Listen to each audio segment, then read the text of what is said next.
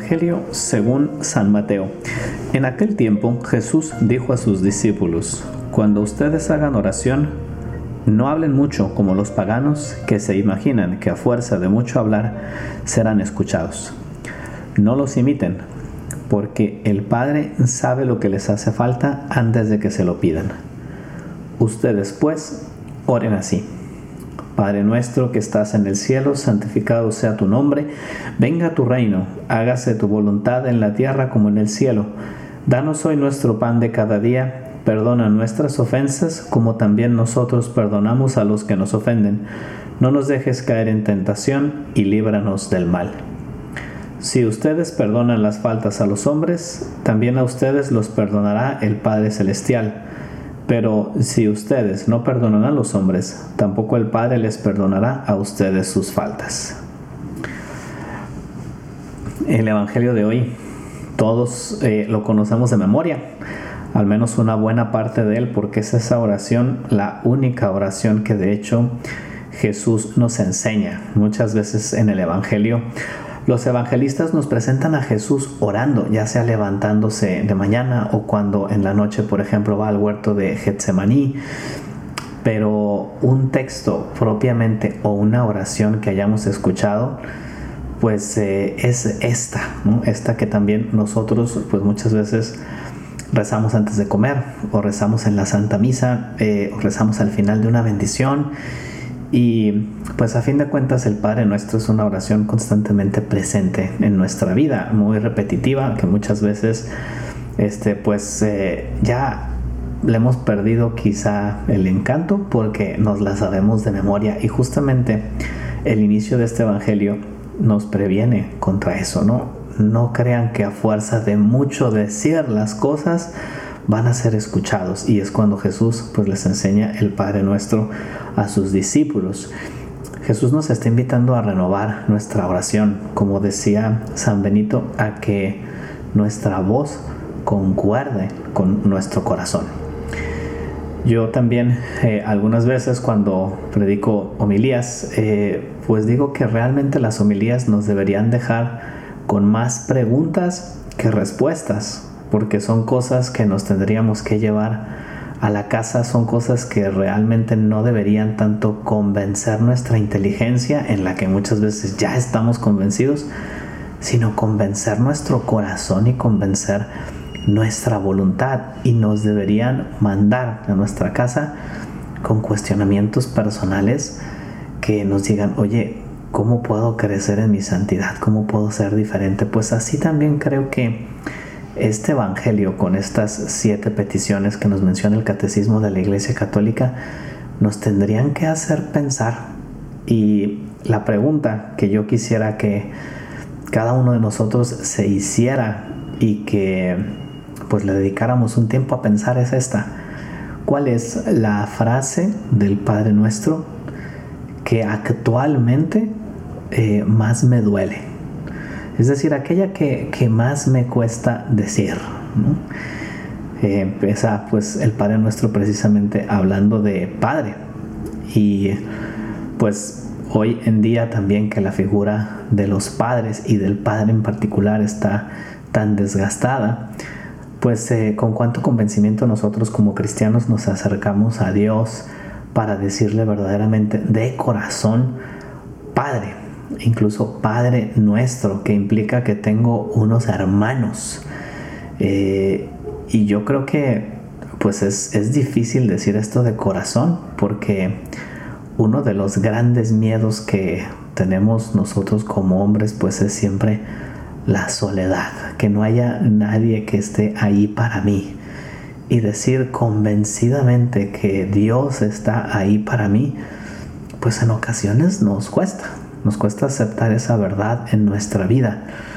Habrá quien pues tendrá también una experiencia diversa y que gracias a Dios eh, pues el decirle Padre será pues algo muy fácil y yo creo que es algo que también tenemos que agradecer. Pero el principio se mantiene firme, ¿no? Recordar que hay alguien que está ahí para nosotros.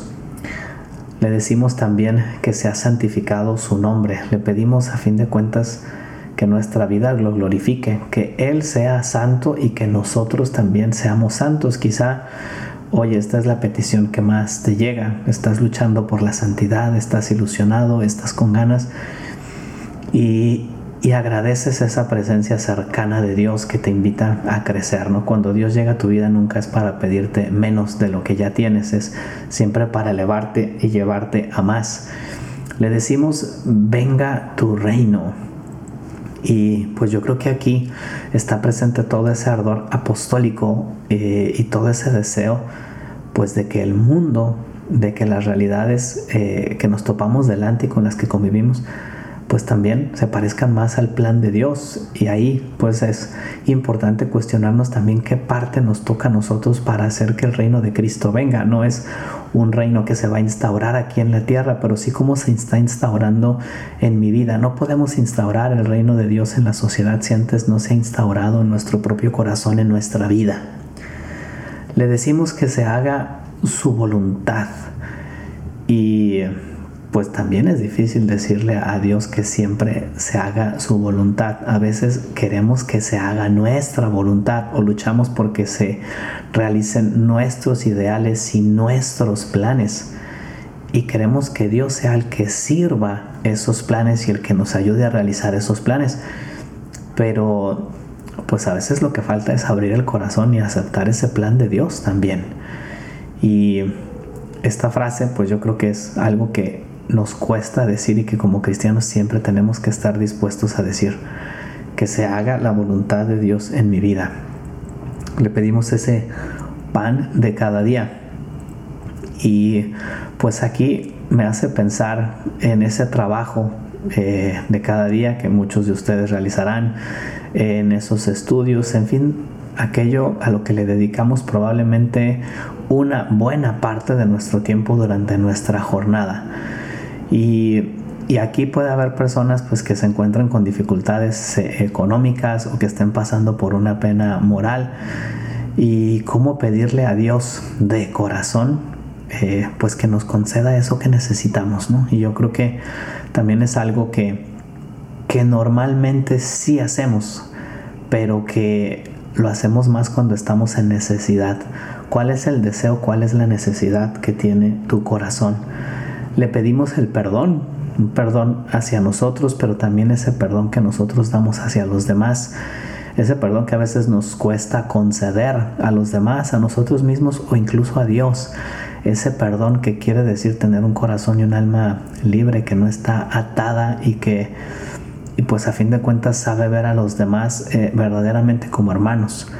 Nos cuesta, ¿no? Yo creo que tampoco se trata de que de que esto no nos cueste o que desaparezca de nuestra vida, porque pues no es así y esa no es la vida real, pero sí pedirle a Dios las fuerzas para sobrellevarlo y para pues para que no nos quite la paz, que yo creo que eso es lo más importante y eso es lo que busca el corazón.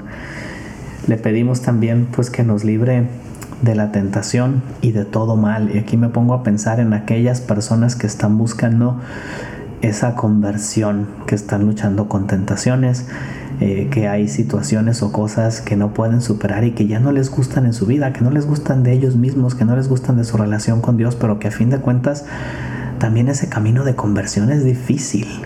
Y, y, no se logra de la noche a la mañana y no lo podemos hacer sin la gracia de Dios. Es decir, necesitamos que Él esté a nuestro lado porque nuestras fuerzas humanas dan para algo, para un poco, pero de cara al cielo solamente pues es la gracia la que nos puede sostener.